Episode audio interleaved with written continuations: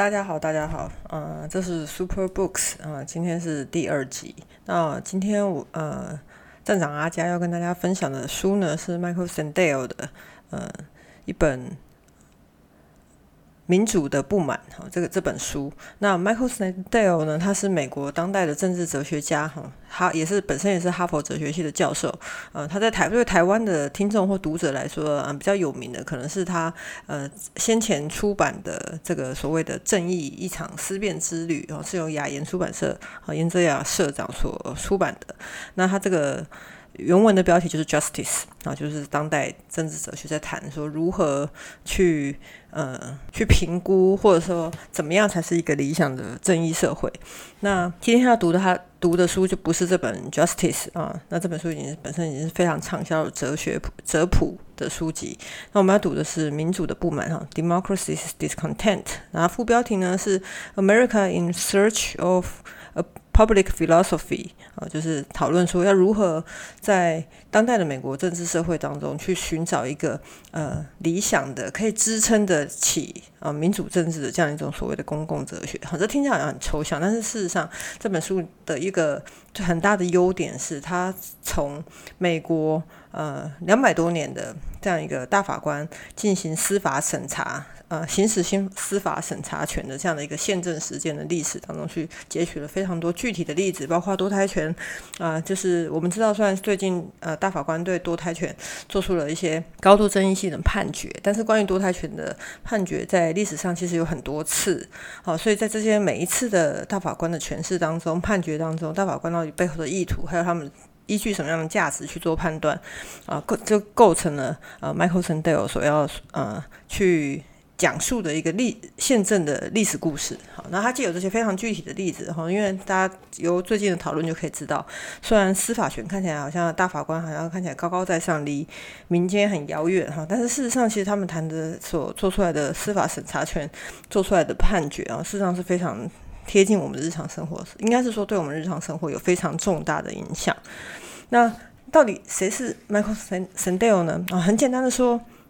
在当代政治哲学家里面，呃，在学院里面的重要学者里面，像 Michael Sandel 一样，同时在非学院的圈圈子里面也有很高的声望啊，然后很也有很高的知名度的人，可能就只有 Sandel 一个。好，就是从他的 Justice 啊这本书出版之后，他就瞬间。啊，就是不只是学院里面的学术研究者知道他，然后许多非哲学研究的其他领域的人，或者是一般的读者，也马上知道他的他的他他他这个他这个人这样子。那这本书呢，它其实是他在从一百一九八零年开始讲授的一门通识课。的内容改编的，那这门通识课呢？据说因为内容深入浅出哈，所以修课的人学生就越来越多。里面有非常多就是能够贴近日常生活的例子，然后同时他又我就我所记得啊，在这个呃正义一场思辨之旅当中，他就把康德或者是说写正义论的罗尔斯啊，还有嗯。亚里士多德哈等人的哲学理论做了一个非常呃简单清楚的一个一个一个摘要哈，但但是他在这个通识课里面，他他能够很清楚的用大家非常能接受的例子，日常日常生活的例子或者是议题，去把这些哈艰深的哲学理论去把它讲清楚。那所以据说他的助理呢，其实是有一个团队的，他的团队 可以专门帮他收集日常生活中的例子，所以他后来有出一本书叫做。呃，金钱买不到的东西啊，还有另外一本书叫做《啊为什么需要公共哲学》，好像是这个名字啊。好，那这两本书里面其实都是一些非常浅浅显的日常生活中的例子，跟政治实践有关，跟政治人物有关的，啊，让我们去体会说为什么我们要去谈正义。哈，当你看到有人可以在看温布顿大满贯大满贯赛里面的其中一个温布顿。比赛的时候，他可以买下买下或者是租下，呃，就是景观最好的一个观赏比赛的套房哈。但是，一般人可能要排队去买啊免费或打折优惠票的时候，你就可以看到这个贫富差距的影响。那他这个课呢很有趣，是据说说从一开始十五个人修课，到后来最高二零零七年高达有一千一百一十五个。所以我们就可以想象出他这门课程是多么的，就是打动人心哈，多么的，就是口碑是多好。那当然有，如果有教书经验的，就大家可以理解说，要去经营跟互跟这样规模的课程的学生去互动，是多么困难、高难度的事情。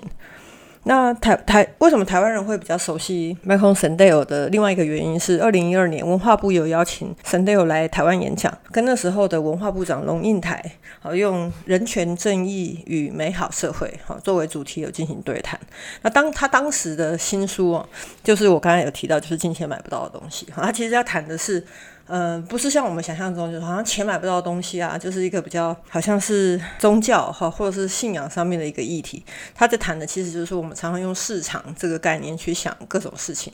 可是政治的领域，政治的一些价值观，其实都不是用金钱这个标准可以去衡量的。好，当当时好像据说，呃，这个文化部的讲座就吸引了六千多人，哈，可他在台湾是有一定的听众群、一定的读者群这样子。好，那挑选他的书呢，除了因为说他在台湾有一定的名声以外，也因为我选的这个书在台湾反而相对是并没有被，呃。广为宣传的哈，就相对是比较没有那么有名的一本书，也就是《民主的不满》。那呃，虽然我们一般把神六当成是一个哲普的呃作家，好，但是哲学普及呢，本身其实并不必然是轻薄短小的哈。就是尤其你看到这本《民主的不满》，它不算注释的话哈，大概有三百五十一页。这整本书的意图就是要去谈说啊，美国当代民主社会里面。呃，公民们对政治的实践其实是失望跟不满的。就是我们现在看到说，呃，他们的不满表现在很多层面，可能说，比如说投票率很低，然后大家对呃参与政治感到冷漠，然后对呃政治的态度是觉得呃政客都是腐化的哈等等。然后我们可以看得出来这种失望和不满。那 Sandel 就是要去追问说，那源头在哪里？而且可以就是我们可以做什么样的事情去？改变这个局面，那所以他的解答就在副标题，也就是说，呃，在美国的政治社会，他们应该去追寻一种跟现在不一样的政公共哲学。那这里的公共哲学听起来很抽象哈，并不是我们想象中的学院里面这种非常艰深的这种形而上学哈，不是那样的东西。他谈的其实是一种呃奠基在。美国政治社会或者是一般民众思考政治的时候，它背后会有一种价值观啊，一套价值观，一套价值体系。比如说啊，对自由的想法，什么是自由？哈，当我们我们都会有一个对自由的想象。当政府的政策或者是法律哈，去侵犯到我们这种想象中的自由的时候，啊，我们就会觉得政府的作为是不正当的。哈，我们可能就会有其他的呃反抗的措施。哈，就是说，比如说呃从。合法的在体制内的抗议啊、申诉啊，到啊体制外的这种呃革命等等，好，所以就是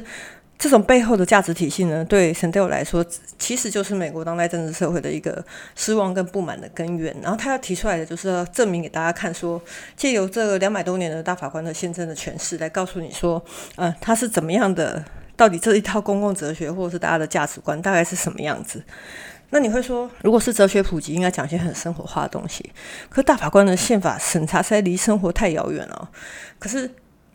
刚好最近有个还蛮贴切的例子，就大家可以想想，最近美国通过了这个停止保护堕胎权的判决。呃，当当然就是讲的更更清楚一点是，其实这个判决并没有大法官并没有说不能堕胎。呃，事事实上他是说，大法官的判决是把一九七七三年。我们知道，所谓建立的一个就里程碑式的建立的堕胎权保障的所谓的罗伊诉韦德的判决所推翻了。这个我们等下在呃分享 Sandel 谈堕胎权的这个现这个诠释的嗯司法解释的时候，会会讲的更详细。那现在大法官其实并不是说啊不能堕胎，他只是说以前保障堕胎权的这个判决啊，他把它推翻了，他把这个决定能不能堕胎。的权利交回给各州，他自己去立法去决定。好，所以你也可以说他把它交回到人民的手上，让他们自己投票决定说，啊，各州情况不一样哈，各州是不是要去推动这个禁止堕胎的法律？那当然，我们知道说，在这个大法官正式推翻罗伊诉韦的这个保障堕胎权的判决之前，包括德州哈，就都已经准备好了，都已经是。通过了，呃，某种程度上严格限制堕胎权的法律。所以，当大法官正式推翻了这个保障堕胎权的罗伊诉韦德案之后，各州的这个禁止堕胎权的法律就一个接一个的，好，就是开始施行，好，所以才会引起了那么大的争议。好，但是它的原意其实就是因为美国有特殊的一个历史背景，大家可能也也知道哈，就是说美国建国的时候，这个殖民地的十三州其实有一个很大的忧虑，就是说他们需要一个中央的政府强有力的把大家团结起来，可是他们又害怕说这个中央的强有力的力量啊会侵犯到各州原先他们所享受的。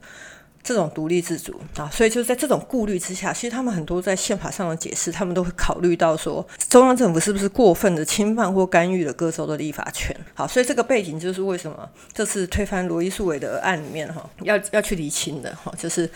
大法官并没有说他要禁止堕胎，他只是说啊，请你让交让各州自主去决定。好，那所以本书的课题呢，就是民主的不满。哈，就是在这个民主政治当中，呃，呃，Michael Sandel 所察觉到的人民的失望。失望什么呢？我接下来用的是呃页数呢，会有我现在手中的一个简体中文的版本，哈，然后加上原文的版本。好，这简体中文的版本是江苏人民出版社哈所翻译的。那他的课题就是我们的公共生活，在呃第三页的部分，我们的公共生活充满着不满。美国人认为他们在如何被统治的问题上没有太大的发言权，他们也不相信政府在做正当的事情。好，在这里，s a n d e l 的触角有提供一个数据，他说，一九九四年呢，只有百分之二十的美国人相信。呃，信任华盛顿政府在做正当的事情。那一九九二年呢，有百分之七十五的人说他们对政治运作的方式不满意。哈，同样有差不多百分之七十五的人认为政府是有几个大的利益团体控制，而不是为所有人服务。好，那这本书呢，是因为是一九九六年出版的，所以他用这些数据可以说是当时相当相当新的一个数据。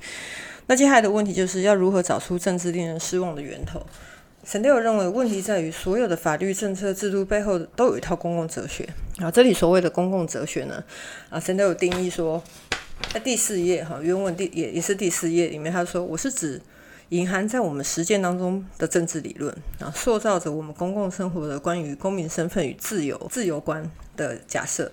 啊，当代的美国政治，他没有能力很有自信的去讨论公民他怎么样自我治治理，或者是去讨论共同体。这就与我们据以生活的公共哲学有关。他意思是说，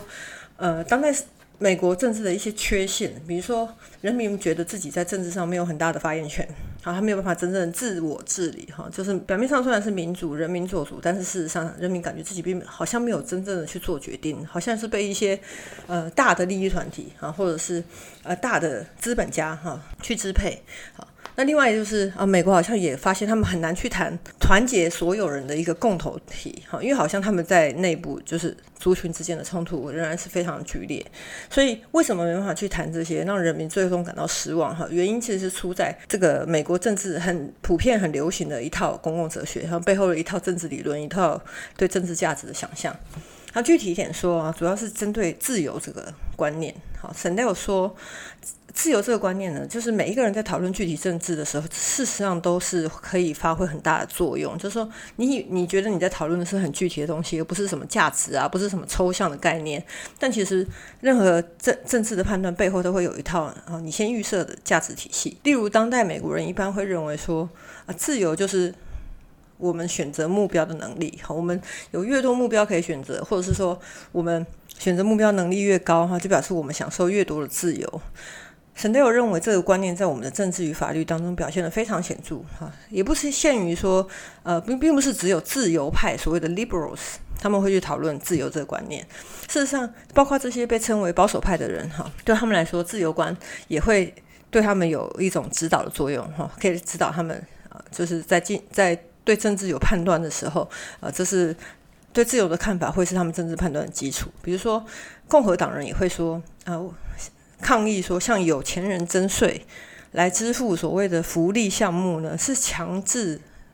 有钱人去做慈善的事情。那这种强制呢，侵犯了人们选择如何处理自己金钱的自由。好，这是在呃中文译本第五页，哈，原文也是第五页。他说，所以可以说，当代美国的政政治社会当中，自由原则不应该被欺过。就是不正当的限制或或者是侵犯，是无论自由派保守派都会同意的一个共识。那现在的关问题关键是说，这些人所想象中的自由到底是什么内容？好，都是他们想象中国家应该保障、人民应该追求的是哪一种自由呢？啊，沈德友要指出的是说，在美国建国两百多年来。隐藏在各种政治讨论背后的自由观，已经悄悄的从一种比较最重视道德、比较追求美德与共善的自由观，转变为重视自愿选择的自由观。大家所普遍接受的这种自由主义式的自由观呢，通常是聚焦在让每个人自由选择他自己想做的事情。那因为我们重视每一个人做出理性选择的这个、这个、这个理性能力哈，就是在这个政治理论里面，我们会认为说，每个人作为理性主体，他有能力呃去评估判断不同的环境，然后做出最合乎他自身利益的一种选择。所以，尊重选择自由、保障选择自由这件事情，某种程度上是为了尊重背后的这个理性主体。那以十九世纪很有名的自由主义的哲学家啊，J.S. Mill 的话来说的话，他他就说，唯一配得上自由名称的这种自由呢，就是以我们自己想要的方式来追求我们自己的善呃，追求我们自己想要的好的价值，或者是好的呃结果。只要我们没有剥夺或妨碍其他人这样做的话，哈，我们就应当享有这样的自由。那意思其实也就是说，只要没有妨碍别人呢，我自愿选择这个自由，每个人都应该享受。而且，享受意思是说，国家应该要充分尊重这个权利，哈，不应该任意的去侵犯或限制。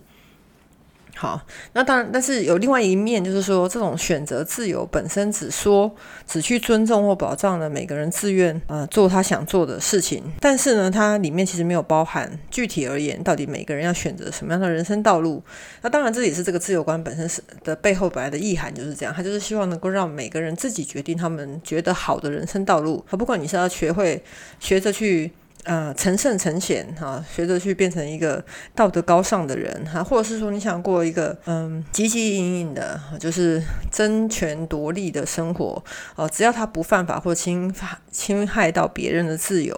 或权利，那你的这个自愿选择就应该受到国家充分的保障跟尊重。最明显的例子体现在生活当中啊，我先跟各位听众解释这些背景知识，是因为让大家了解说这本书它要抨击这种自愿选择自由呢，呃，然后是。呃，根本原因是什么？好，然后接下来我们会看到他举的一些很有趣的、非常值得分享给大家的美国宪政实践上的例子。那体现在这种自愿选择的自由，体现在我们生活当中，可以说就是契约自由。我们知道说，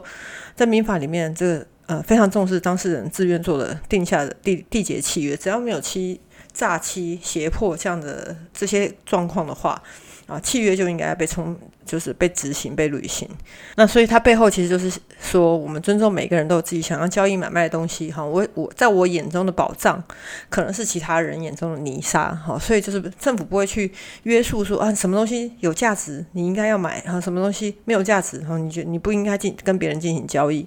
所以呢，在这种对于自由是自愿选择的看法之下，我们所理解的国家的角色，啊，就是它应该尽量的保持中立。啊，就是 neutrality。所谓中立，就是说，在各种不同的好的价值当中，不管是公平啊、正义啊、自由啊、平等啊，或者是道德良善啊，在这些不同价值当中，国家应该保持一个维只有维持秩序的中立角色。哈，就是说，他不会去选择一个好的价值，然后强制。加在公民的头上，国家应该是一个维持秩序、允许公民自愿选择人生道路的一个嗯一个呃一个守卫者哦，他不强加任何的价值，他也不替你选择价值，然后他是一个维持秩序的中立角色。好，那每一个人都享有呃选择自己。想要的价值的这样的一种权利，那像这种这样的自愿选择的自由，或或者是尊重权利、保障权利的政治呢，就是当代美国社会所认同的一种理想的社会。那虽虽然那神对我想要表达说，虽然这样一个选择的自我，就是 a choosing self 非常有吸引力，因为我们可以看到说，光想象说每一个人都可以自由自在的去追求他自己所想要的人生道路或者是计划，可是。呃，神都有说，这样的自由对人的理解太浅薄了。他认为说，自由不仅仅是每一个人自愿的选择。好，当当然我们知道说，嗯，因为这种讨论这样的自由的话，我们可以衍生去想说，每一个人所应该负担的责任。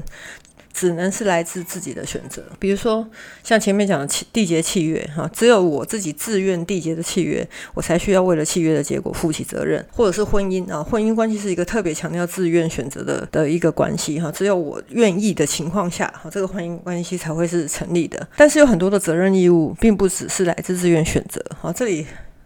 Sandel 举了一个蛮有趣的例子，他说美国内战前夕南分成南北两方，南方是主张蓄奴。那北方是主张解放黑奴。那南方将领有个很有名的李将军 Robert Lee 啊，他原本其实是在北方所谓的联盟军哦，Union Army，他他是在北方联盟军嗯效力的。但而且他自己本身的立场，他也反对蓄奴制，所以这看起来他应该是要为北方打仗。可是呢，当战争真的要逼近的时候，他说他对南方他的家乡哈，在维吉尼亚州的责任呢和感情胜过了他对北方联盟军的一个责任，所以他在这边，这是这是呃书中的第十七页啊，原文的第十五页，他说虽然我全身心的热爱联邦，也就是北方呃这个联邦。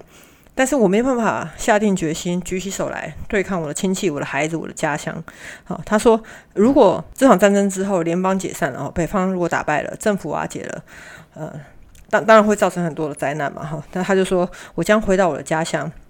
跟大家一起承受这些苦难，并且从此不再举起我的武器。所以他的意思就是说，呃，有很多你不是自愿选择，但是你就必须背负的责任跟义务。那这些东西呢，呃，没有办法被。呃，目前，呃，前面讲说这种很肤浅的对人的理解，就是只是一个选择自己想要的主体这样的个一个自由观去解释。那接下来，我们在当我们想问说，那这种情况下，什什么叫做政府持守中立？哈，那这里神队就开始进入了他的宪政历史的一个宪宪政故事的一个讲述历程。他说，嗯，有些历史显示，美国最高法院非常努力的在维持他们中立的立场。比如说，一九四零年，哈，有一个麦诺斯。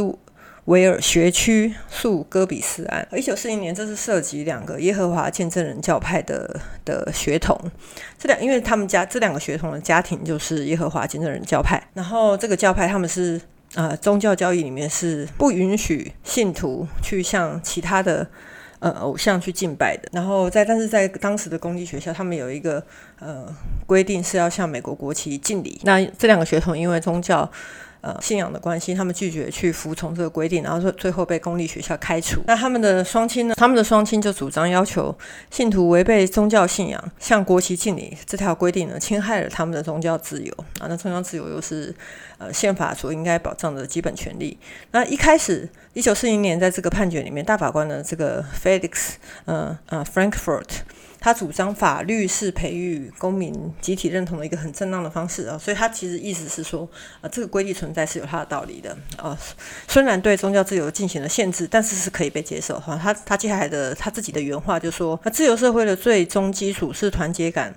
带来的一个粘合纽带啊。所有那些培育心灵或精神的机构，可能有助于凝聚民族的传统啊，让它可以一代一代传递下去啊，由此也构成了一个文明很珍贵的共同生活的延续性。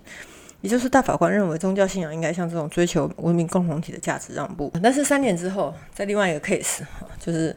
维吉尼亚教育局诉贝内特案里面呢。非常类似的的案子，但最高法院啊有完全不同的判决。最高法院最后是推翻了必须向国旗敬礼的规定，原因就在于说，呃，这个大法官认为政府应该在各种价值当中保持中立。啊，这这时的大法官 Robert Jackson 他就说，在美国的宪法里面，这个权利法案的目的。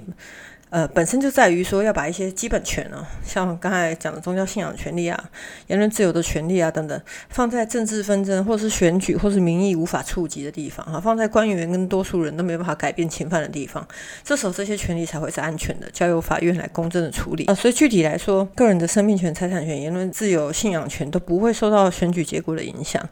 那第二个权利法案的重要性是说，我们保障这些，其实就意味着宪法必须在各种目的跟价值当中保持中立，所以政府不得强加特定的良善生活观啊，特别是免费的这种公立教育。假如要，假如他要真的去实践所谓的世俗教学跟政治中立的一个理想的话，他就不应该是党派性的。这个党派性 （partisan） 的意思是说，他不应该去偏向任何一个呃，不管是。政党啊，或政治组织，或甚至人物个人的信念，他不应该有所偏颇，他应该对所有人的信念跟价值观啊保持中立。所以，他这个宪法呢，跟免费的这个公立教育，它不会是任何阶级或者是信仰或者是党派或者宗教教派的敌人啊。这里有句话，接下来的这句话就是相当有名啊，很多人都觉得是一句很帅的话。他说。啊，如果在我们的宪法的星空上有一颗不变的星辰的话，那就是无论在政治议题，或是民族主义，或是宗教，或是其他议题上，任何官员不论其职位高低，都不能去决定什么是正统的。好，orthodox。啊，他这里 orthodox 意思就是说，你不能透过呃，因为公立学校哈，它这个规定就是相对而言，可能就是受到政府的影响。哦，政府基本上不能够去决定什么价值才是这个社会大家都要去学习，它不是没有正统价值或非正统价值、异端价值之分哈，就是所有价值都是在政府看来都是不侵害到其他人哈，它都是平等的。好，政府要保持中立啊。那这听起来其实政府保持中立，可能是大家都觉得啊没有问题的。可是呢，呃，神队友接下来花了很多的篇幅，花了非常呃长的一段时期宪政时间来说明说，这样子的一种保持中立的态度跟公共哲学，事实上回避了很重要的价值问题啊。然后他接接下来我要跟大家分享的是用堕胎权。这个争议，好来说明为什么当大法官或是当政治权力去不对各任何一种价值表态的时候，他就很难去呃真正的解决这些跟价值相关的一些争论。好，这里 Michael Sandel 认为说，美国近代所谓隐私权的发展，跟这种把自由等同于个人自愿、自主选择的观点是非常相关的。比如说，一九七二年有一个 Eisenstadt versus Baird，。啊，是一个叫做 William Baird 的男男子，他在宣传节育跟避孕的公开演讲当中，他贩售了一件避孕用品。好，我后来去查网络资料，好像是具体而言是一盒 保险套跟一个避孕海绵。啊，其实我一直到查这个资料之前，我都不知道避孕海绵这种东西，好像就是一块海绵，像卫生棉条一样，里面含有杀精剂。啊，所以就是女性可以把它放进阴道之后，它可以避孕的作用。那因为他在公开阴道里面去贩售这个避孕用品，他违反了当时。呃，麻州的一个禁止堕胎法，这个这个法律规定说，只有合格的医生、药局才能够去贩售或者分配这个避孕用品，而且即使是合格的医医师或药局，也只能呃分发给已婚的人，所以他的罪名本身就是一个嗯违反。贞洁的犯罪，好，所以他背后的意图很清楚，他其实是不鼓励婚前有性行为，所以不鼓励发放这种节育、节育或者是避孕药品给未未婚的人。那后来最高法院在这个一九七二年的这个案例里面，他推翻了这条禁止脱胎法。好，那 Snell 就说，在这个案件里面，最高法院的意见呢，显示出来说，他想要保护的这种呃隐私权，不是因为隐私权促进了什么社会功能。而是为了隐私权里面牵涉到许多的个人选择，就是一个人到底要避孕，要不要节育，哈，是很重要的个人选择。如果隐私权意味着什么事情的话，啊，最重要的是它意味着每一个人，无论已婚或单身，在决定是不是要成为孩子的父母，是不是要成为父母这种非常根本性的影响个人的事情上，他有未经同意政府不得干预的权利。啊，这是中文版的一百一十六页，哈，原文版的九十七九十七页。那就说一九七三年，就是后一年，就是这个案子的之后一年，就是有名的罗伊诉韦德案就出现了。最高法院推翻了德州的一项禁止堕胎的法律。在意见书里面，他就提到说啊，隐私权它事实上广泛到可以包括。一个女性是不是要终止她妊娠的决定？好，这是属于她个人隐私。所以，如果政府呢想要借由法律去，她要禁止这就是堕胎权，她总是要先知道这个人有想要堕胎的决定嘛？好，那这时候她就会侵犯了这个人的个人隐私。所以这时候，在一九七三年隐私权在大法官的理解里面，它已经变成了一种。保障个人选择的基础啊，就是你保障隐私权，其实也就等同于保障每个人的选择自由。那因为这些选择自由是重要的哈，所以就是这些大法官就是借由推翻了这些所谓的禁止堕胎的法案，来表现出来他们对于选择自由的重视。那同时，这些你你要重视选择自由，某种程度上也表示说你要让这些民众或者是个人在行使选择自由的时候，避免其他人的干涉，特别是在堕胎权的议题上啊，经常。呃，想要进行堕胎的女性可能会受到丈夫和或者是父母的干涉，所以罗罗伊诉韦的案之后，过了几年，最高法院又推翻另外一项法律，嗯，就是因为那条，因为那一项法律要求说，呃，要进行堕胎的话，要以有丈夫的同意，或者是假如未婚或者是未成年人的话，要有父母的同意才能进行，哈，这个这样的一个限制就被最高法院推翻了。那如果我们去问说，神调为什么要选择以非常争议的堕胎权为例子呢？他认为大法官在保护隐私权跟尊重个人选择的时候，他其实没有真正去讨论背后的关键的问题，啊，回避了真正去做价值判断。也就是说，关于堕胎权的争议，其实背后真正的价值问题是人的生命从什么时候开始？好，让我们这样想，在一一百二十页，在中文版一百二十页，在呃英文版一百零页。Sandel 这边有一段比较长的引用，他说：“德州的反堕胎法主张从怀孕的那一刻开始，生命就存在了，而且持续整个妊娠期啊，所以国家有足够。”具有说服力的利益来保护这些从受孕那一刻起就存在的生命，但是呢，最高法院却声称说他们要在这个问题上保持中立。哈，最高法院认为说，我们不应该去解决生命什么时候开始这个非常难解决、非常棘手的问题，因为在那些医学、哲学、神学各领域受过训练的人，他们都不能达成任何共识的情况下。司法机关实在是没有必要去指定一种回答。最高法最高法院接着就声明说，在这个最敏感也最棘手的问题上，哈，特思想的广广泛分歧贯穿了整个西方的传统。所以最高法院的结论是说，未出生的人从来没有在法律意义上被成为承认为一个完整意义上的人。德州呢，他在他的反对禁止堕胎法里面，他们选择了一种对生命的特定理论，然后也就是说。呃，生命是从受孕的那一刻开始，这个特定的理论，然后强加在公民身上，所以大法官们他们不认同德州可以去采用这种关于生命的理论。那神天有认为说，大法官回避这个生命何时开始的问题是一种错误。好，因为这个问题其实真正能够解决这个争议争议的关键，不解决这个问题，不正面去回答这个问题，这个争议就会永远存在。所以他说，最高法院在历史上，他一方面他在回避这个关键的问题，因为他们就像前面讲的哈，就是他们认为说司法权应该保持中立，然后他们要尊重每一个人自愿选择自己想要的价值，好，他们要保障这样子的自愿选择。但另外一方面呢，我们可以看到说，在刚才前面讲的那一段话里面，最高法院事实上自己也选择了一种特定的价值，就是说，他说法律并不把没有出生的人视为完整意义的个人。那我们可以看到说。呃，这这时候就会有一点自相矛盾，所以这时候沈太友就要讲，就是说，呃，其实可以蛮可以呼应我们现在所看到的美国对于堕胎权的一种争议，其实是非常类似的状况。因为像美国各州堕胎法案哈，这呃，美国各州的堕胎法案其实也是从人的生命什么时候开始出发哈，来来进行争辩的。一开始大家可能知道两个阵营，一个是 pro life，一个是 pro choice。那你可以看得出来两方的价值观基础。反对堕胎的观点就是说，呃，生命已经开始了，胚胎就是生命，哈，所以终止妊娠或者是进行堕胎就是谋杀。那另外一方面强调就是说，呃，我们要尊重呃妇女对于自己身体相关的事物进行选择的这种权利。所以两方的呃价值观基础其实非常非常明确。就比如说最早我们知道对堕胎权哈展开。呃，反驳的这个德州胎儿心跳法案呢，其实它就是说禁止女性在怀孕六周之后进行堕胎。其实这个时间是真的真的非常非常短哈，大家可能都有生理期稍微晚来一点的经验，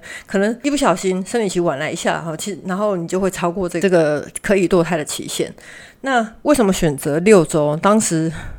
他看他的这个法案的名字，其实大家可能就可以理解这个时间点的选择，就是因为提案人认为说这是一个。可以听到胎儿心跳的时间，可以用超音波仪器探测到胎儿心跳的时间，所以它隐含着说，既然已经有心跳，那它就已经是一个真正的生命，生命就值得被尊重，而不应该被谋杀。哈，大大概是这样的意思。但是，呢我们也要知道，说反对方他的反对，其实也是针对生命什么时候开始的一个争论。反对方的意思是说，呃，仪器所听到的不是心跳声，仪是仪器所听到的是，啊，这是我从呃纽约时报中文网哦上面得到一些资讯，我会把相关链接。放在留言区啊，大家可以去参考。呃，反对方的理由就是说，他仪器所探测到，其实只是胚胎当时心室正在建造过程中、正在形成过程中啊所产生的一些活动。那这些活动会透过这个仪器，它被翻译成某些声音。这个声音就是提案人哈，就是反对堕胎的人所认为这个胚胎的心跳声，可是它其实只是仪器转译的一种声音，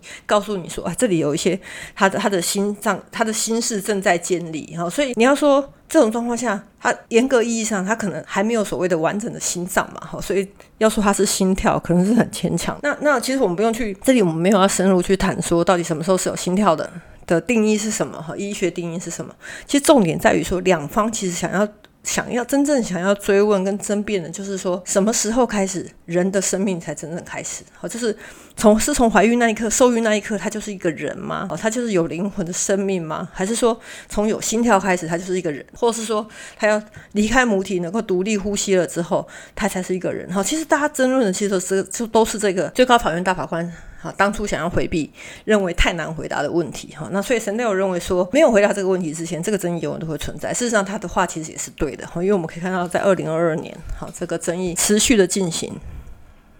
那另外一个有趣的事情说，虽然现在美国保守派大法官呢推翻这个所谓罗罗伊诉韦德案，然后把可不可以呃允许堕胎这件事情交回各州，引起了很多批判。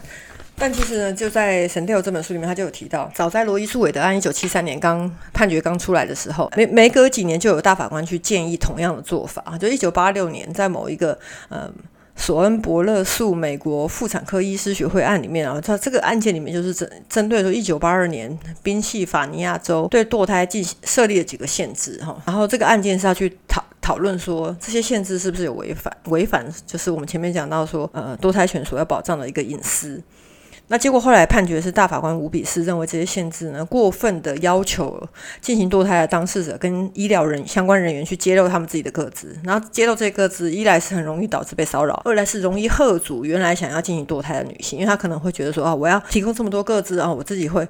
就就会有很大的一个社会压力，呃，可能就会影响到她进行堕胎这件事情。那当时有个大法官就说，最高法院呢实在不应该把这种争议性的话题就是当做主题来讨论。他说。你应该把这个争议呃争议的议题还给人民。最高法院呢，对对待这个争议的最佳方法就是让每一个州自己来决定这个问题啊。他甚至说，就好像美国开国的时候。呃，对待奴隶制这个问题一样，因为是非常高度争议，然后意见又高度分歧，所以你应该交回给人民，交回给民意来决定。大法官不应该把单一的答案强加在整个国家头上，哈。所以再来一次，我们又看到说，这又是一个呃很努力在保持中立的一个一个表现。所以当时这个大法官他就说，因为堕胎。权是有激烈争议的道德与政治问题。他说，所以在我们的民主社会，这个问题由人民意志来决定。如果最高法院反其道而行的话，就是他去主张可以堕胎或不能堕胎，那他就不是中立，他就是把有争议的价值强加给人民。好，这个大概是中文版一百二十一页，哈，原文一百零二页。所以可以说，我们现在看到的美国的发展啊，大家都说是保守派的大胜利，这样。可是他其实只是回到了一九八六年那个时候啊，最高法院希望保持中立的一个立场。啊当然，这个这个问题可能是没有结论的。那事实上，是我目前所分享的内容，其实也不知道这个书的大概啊三分之一啊。我只是呃把这个书的一个意图啊跟大家分享。那很有趣的是，呃，神透他他他并不是要去主张支持或反对堕胎权啊，但就是要厘清一下说。这整个著作，它其实只是希望大家可以更重视说各式各样的政治辩论哈，或者是我们认为说非常争议的议题，不管是废除死刑啊，可能大家都在高中打辩论赛的时候，可能都已经是不都不想再讨论了，觉得好像没有答案哦。可是不是的哈，就是废除死刑啊，是不是安乐死啊，器官买卖啊，同性婚姻啊啊这些问题，其实背后都会有一些重大的、很困难的价值问题，比如说像我们刚才讲了很多的这个堕胎权。它背后的争议问题是生命什么时候开始？哈，这可能是一个哲学问题，可能是一个神学问题。那如果是同性婚姻权呢？可能背后有个很重大的争议问题是婚姻制度的本质是什么？好，意义是什么？好，决定了这些问题之后，我们才有可能进一步去真正的回答这些这些权利是不是应该被支持？那神都有认为说，我们把这些很难有解答大问题丢出来。然后不要一直回避它，也许最终在某一些特定的政治社会中啊，所有人就可以开始对这些大问题有一些共识，然后真正的有一个答案这样子。所以在最后一章呢，他提出来的解决就是说，呃，最后一章的标题是 In Search of。A public philosophy，也就是要去找寻一种公共哲学。找寻哪一种公共哲学呢？他找寻一种跟现在美国民主政治社会不一样的公共哲学，是另外一种真正能够回答价值问题跟大问题的公共哲学。然后，就像我说，这本书内容非常非常丰富，一集的 p a c k a g e 非常非常难去包含它哈，所以我也不是要摘要它，但是希望大家能够体会到说这里面的有趣的地方哈。如果呃，比如说像他第三章谈的是言论自由，第六章谈的是劳工权益跟自由市场，所以非常推荐大家自己去阅读这本书啊，或者是发掘其他有趣的观点。好，我是阿佳呢，这是 Super Books。如果你喜欢节目内容的话，欢迎在底下留言，呃，连接留言啊，并且分享。好，拜拜。